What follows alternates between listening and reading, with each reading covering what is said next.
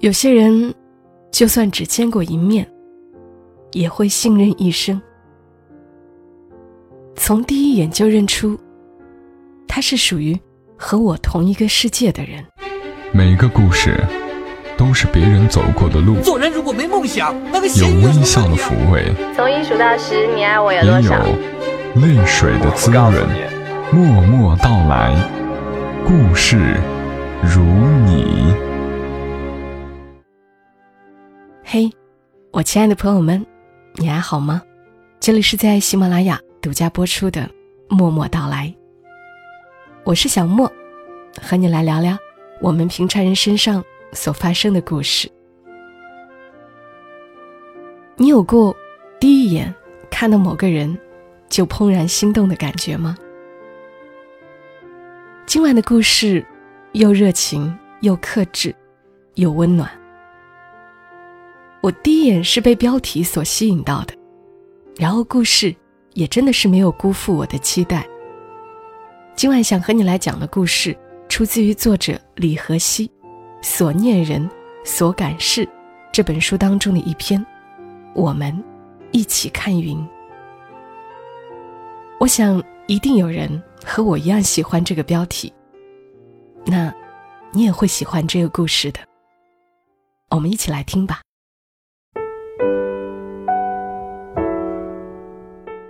我和钱琛认识在二零零九年，那时我刚毕业，在一家很小的、挂名在某电视台之下的广告公司上班。广告公司的运作模式是这样的：大概三十名业务员，每天翻着黄页，给各地的农业、畜牧业之类的小公司打电话，邀请他们做一个宣传片。宣传片会做成 DVD，供企业购买。当然，因为我们特殊的渠道，还可以送去电视台，在农业频道上播出。这是一种节目形式的软广告，对企业宣传效果还不错。当然，费用就高多了。在邀请获得许可后。业务员和拍摄人员就会一起出差去小公司，忙活几天回来，把片子好好做一做，邀请非著名的广播电台主持人来配音，然后送去电视台。我当时的工作是跑腿送片子。后来有一次，原本要去协调和采访的记者突然辞职，我被迫。临时顶替，和业务员一起赶赴河北邢台，采访一家饲料厂。前琛就是那家饲料厂的厂长。我没想到厂长会这么年轻。他很高，很瘦，书卷气，像是还没有出校门的学生。饲料厂。是家族企业。钱琛的父亲因故去世时，他刚毕业，是硬被逼上台的接班人。我初见他时，他已经摸爬滚打的做了两年，大概也为一个厂长该有的面子工程做足了努力。他说话时喜欢戴首饰，侃侃而谈时。经常加一些很专业的名词，好几次都是一个人热络的说了半天，在场的老油条们却没有回应。他还是没能掩饰住尴尬，嘴巴停止说话，手势却还在比着。我看到了他眼睛里深深的失落。每一次，他好像在逼着自己。做一件做了自己会很痛苦，但别人却会很开心的事儿。当然，我也听出来了，他在为自己已经两年没有盈利、病入膏肓的厂子吹牛，但没多少底气。其实采访只是一带而过，他只会在片子的末尾被加进去一个工作特写镜头，说一些诸如选择我们产品会猪肥马儿壮、牛羊更健康之类的话。所以大部分时间，摄像都在忙着拍看上去更能显示企业实力的东西。如此，前琛便闲了下来，我也闲了下来。我们除了例行公事，没有过多交谈。只是，当摄像收尾的时候，他提了个要求：“拍拍天上的云吧。”我从小就觉得，在这里，可以看到全邢台最好的天空，这也是我们厂最美的地方。这样一句文艺的话，自然又没有多少人接茬。但摄像还是拍了。晚上一起吃饭，照例酒过几巡，钱琛很认真的举杯感谢我们的到来，说好像看到了转机。该怎么形容我当时的感觉呢？特别无奈，还有一点点心疼，因为我无法确定这是否真的会成为工厂的转机。却很确定，他入不敷出的账册，又会多一笔数十万的开支。那一杯酒，我一饮而尽。那次出差，老板也跟着。老板是个四十多岁的南方人，老婆孩子都在老家，他一个人在外面打拼。平时看上去还比较正经。但那天晚上，也许是他喝多了，也许是蓄谋已久。总之，我也不知道他怎么会有我房间的房卡。我洗完澡出来的时候，他正坐在我的床上。细节我已经不忍回忆。总之，后来我夺门而逃，穿着睡衣拖鞋，身无分文。只捏着一个手机，跑到楼下，我跟保安说了情况。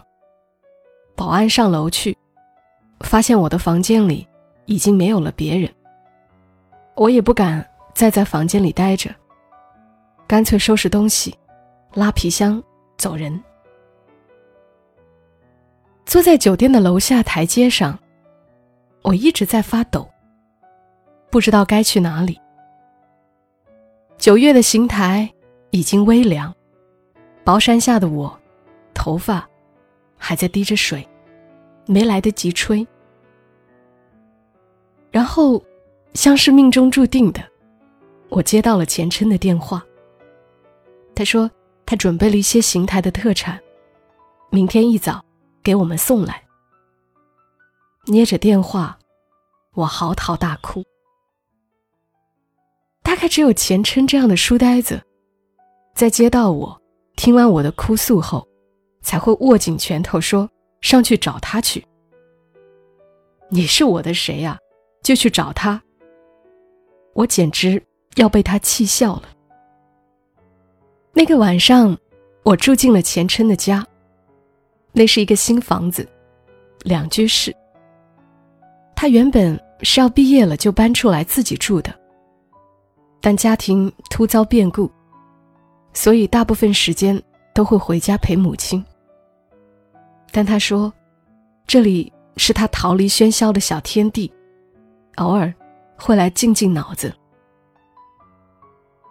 后来，我反思过自己，怎么就那么大胆，敢跟钱琛回家呢？难道不怕他是另一条狼吗？是的。我不怕。有些人，就算只见过一面，也会信任一生。从第一眼就认出，他是属于和我同一个世界的人。因为没有吹风机，我的头发一直湿着。他拿毛巾披在我的肩膀，以免衣服湿得更多。他的手指温热，触过我的脖颈。竟引发皮肤战栗。很后悔，没有当时就发生点什么，但也很庆幸。那是一个不眠之夜，我在前琛的小天地里流连，看他的藏书，移动硬盘里投影下的幕布电影，与他有一句没一句的聊着天。夜很快溜走，当天空泛起鱼肚白的时候，我也一点没有倦意。电影已经不记得内容，但前琛站在开放式厨房。煮咖啡、煎鸡蛋的身影，却久居脑海。我没有勇气再坐原定的火车回北京。前琛大概也理解，就说：“要不然这样吧，火车票你退了，我开车送你回去。”从邢台到北京，高速也就三个小时路程。不知道为什么，那天路上的车子特别少。和前琛一起，在路上飞驰的时候，我好希望那路没有出口，我们可以就那么一直走下去。我睡了很浅短的一觉，FM 音乐台的歌声伴我入梦。醒来，我揉揉眼睛问他：“我睡了多久啊？”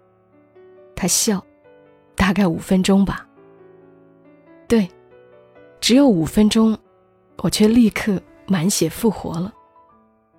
昨夜梦魇一样的经历，也不再成为我心灵上的羁绊。我十分愉悦，心中安详，莫可名状。然而不消多久，我就可以给自己的这种安详找到答案。我简单而快速的。爱上了这个人，在我租住的小区外面，我请他吃了一碗牛肉面，因为不爱吃肉，很自然的，我把肉挑到他的碗里。这个动作发生时，我根本没有想太多。前琛笑着吃掉肉片，但笑容腼腆了很多。不知道是不是牛肉汤太烫。他的脸红到了耳朵。与前程告别时，我终于问了他那个萦绕在心头许久的问题：“你有女朋友吗？”他低下头，有些不好意思的回答我：“有。”我怔悚了好一会儿，才微笑着说：“那祝你幸福。”他点点头。想说什么，终究没有。车子驶离我的视线，于是，我才建立起来的梦想王国，在瞬间崩塌。我就这样，与自己谈了一场恋爱，开始过，也结束了。我再也没有去过那家公司，也基本理解了前一个记者突然辞职的原因。但后来。我还是在电视上看到了前琛饲料厂的那个软广告片。片尾，前琛西装革履，笑得很踌躇满志，但也艰难。那些云也用上了，果然很美。不知道他们厂后来有没有变好一点其实我们有联系，节日祝福群发的那种，维持着。一个比普通还要远一些的朋友关系。一年后，我决定离开北京，但并不确定去哪儿。我大学老友身在上海，邀请我找他玩几天。我想了想，就去了。大都市给人的感觉，其实基本相似。我越来越渴望做一个小城市里没心没肺的人。所以在上海，我连简历都没有投，基本上就是吃喝玩乐了几天。后来被老友拉着去了著名的铁爱路，在著名的爱情油桶前，老友要寄信给暗恋了多年的男神，拉着我一起我想半天该寄给谁，只想到了钱琛。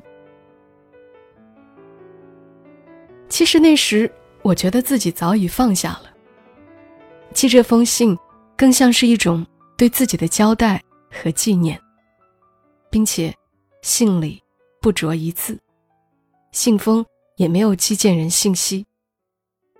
基本上，我想他不会知道我是谁，也应该不会给他的生活带来任何困扰。信寄出去，我和老友。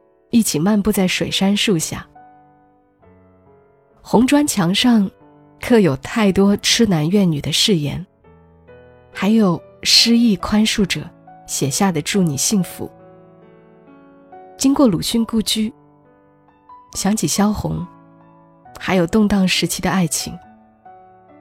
不知道他与萧军从这水杉树下走过时，有没有手挽手？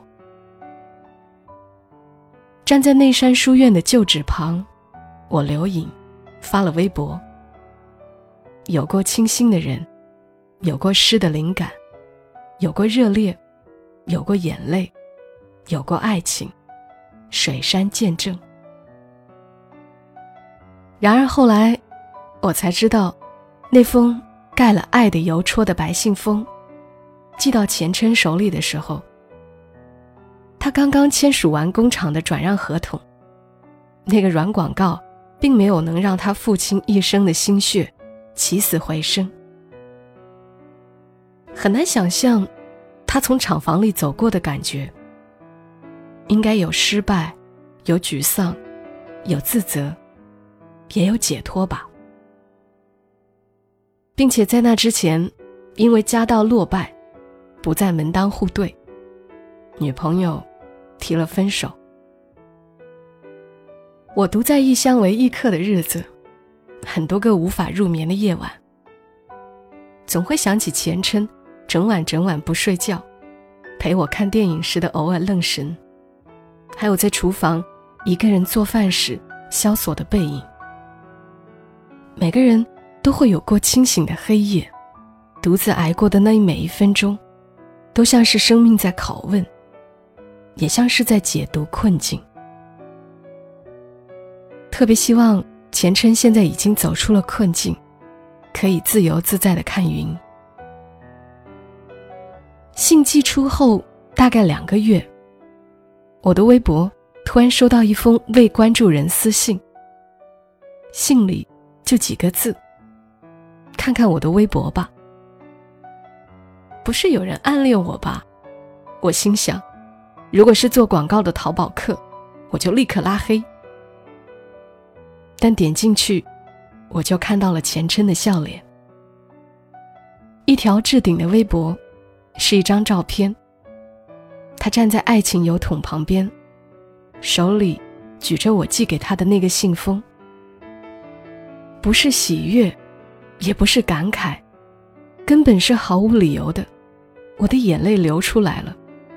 回复他：“你在哪里？”新闻上列出的各种闪婚故事，不管他们结局是否惨烈，我都相信，促使他们走在一起的，是第一眼的怦然心动。因为此时此刻，与前琛已经在一起的我，在看到他时，依然会内心怦然。钱琛终于说服母亲放弃工厂，是一个很长且复杂的故事。与前女友的各种矛盾、妥协、不能忍，是长又复杂的另一个故事。工厂卖出去时，他自留了一个空厂房，做成了一家私人图书馆。这是他一直想做的，被内心所期待、督促、提炼。坐在书间的那个人，扫地洒水、抹桌子的那个人，少言寡语，但喜欢抬头看云的那个人，才是真正的他呀。来我这里吧，我需要一个老板娘，没有人比你更合适。好，我几乎没有任何犹豫。也许我的人生再也不会有这样一场说开始就开始的恋爱。但与他在一起，哪怕时间很短，也是我一直想做的，被我的内心所期待、督促、提炼。天高地远，时光涓涓流觞，把前尘推到我的面前。没有早一步，没有晚一步。之后的日子，我们一起看云。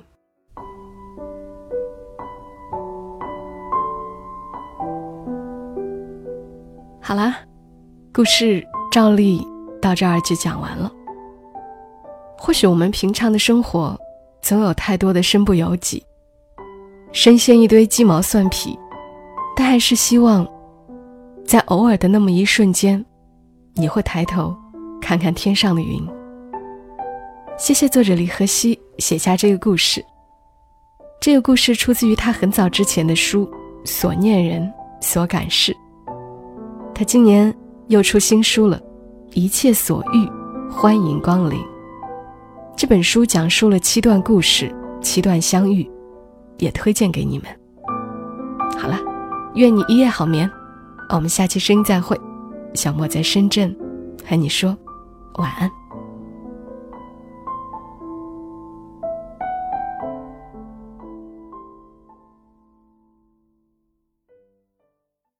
如果你喜欢这期节目，麻烦你帮忙转发到朋友圈，让更多的人听到。小莫在这儿，谢谢你。